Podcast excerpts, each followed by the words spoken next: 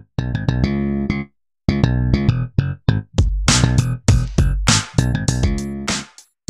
Olá, eu sou Vinícius Toffoli, repórter do NSC Total, e este é o SC em 5 minutos, o podcast onde você fica sabendo das principais notícias de Santa Catarina. Nesse dia 5 de setembro de 2023, o episódio aborda o vício em cigarros eletrônicos por usuários catarinenses e os perigos para a saúde.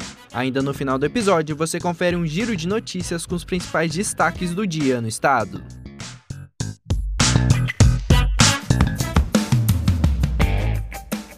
Melancia, morango, manga, uva, hortelã e nicotina. A mistura de sabores tropicais com o de substâncias cancerígenas são características principais dos vapes e pods, os famosos cigarros eletrônicos que atraem centenas de usuários nos últimos anos e viraram febre, principalmente entre os mais jovens. Proibidos no Brasil desde 2009, os aparelhos são facilmente comprados em diversos estabelecimentos e até em redes sociais. Com alta quantidade de fumaça e harmonização melhor que a do cigarro tradicional, os produtos são usados em bares, baladas e até no intervalo do trabalho, por exemplo. O repórter Lucas Kehler, do NSC Total, entrevistou usuários catarinenses e nos conta o que ele descobriu.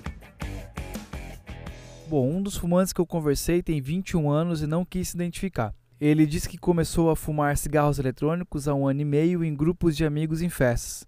Agora ele costuma consumir de um a dois pods no mês. A falta do cheiro de tabaco foi a principal razão para ele optar pelos eletrônicos. Ele ainda reconhece que todos os cigarros causam dependência por conta da nicotina, mas nega que seja um dependente. Também conversei com uma mulher de 37 anos que também não quis se identificar.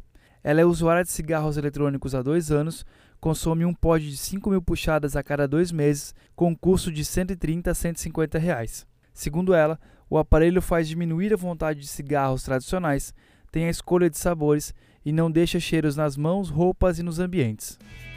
Os cigarros eletrônicos têm a mesma consequência do cigarro convencional, ou seja, pode trazer problemas respiratórios que podem evoluir para quadros mais sérios. De acordo com Tadeu Lemos, professor da Universidade Federal de Santa Catarina e pesquisador sobre dependência química, o uso de cigarro eletrônico pode causar uma doença pulmonar, conhecida como EVALI. Essa doença se caracteriza por uma falta de oxigenação progressiva pulmonar, levando a uma lesão aguda. O repórter Lucas Keller fala mais sobre os perigos da dependência. Segundo o professor Tadeu Lemos, o cigarro eletrônico desenvolve dependência que pode ser ainda mais rápida do que com o cigarro convencional. Para ele, não há dúvida de que no futuro vamos ter um aumento de problemas de saúde pública relacionados aos cigarros eletrônicos. Bom, e como eu citei no começo do episódio, os cigarros eletrônicos são proibidos no Brasil e cabe aos municípios fiscalizar a venda e comercialização dos produtos. A penalização para quem é flagrado vendendo cigarros eletrônicos varia para cada cidade, mas costuma ser multa ou interdição do estabelecimento, além da apreensão do material.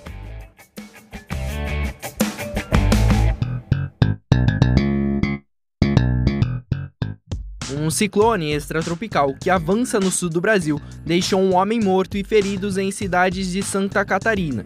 Segundo a Defesa Civil, a formação e avanço de uma frente fria causaram rajadas de vento de até 110 km por hora. Mudando de assunto, em Campos Novos, mais de 300 garrafas de vinho argentino foram apreendidas no oeste de Santa Catarina, nesta terça-feira, dia 5. Quatro mandados de busca e apreensão foram cumpridos contra o grupo suspeito de descaminho, a entrada do produto do país sem passar pelo controle da fronteira e venda ilegal da bebida pela internet.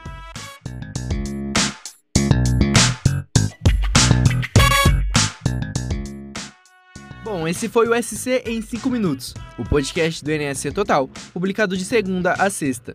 A produção dessa edição é minha, Vinícius Toffoli, a edição de som é de Bianca Anacleto e a coordenação é de Carolina Marasco.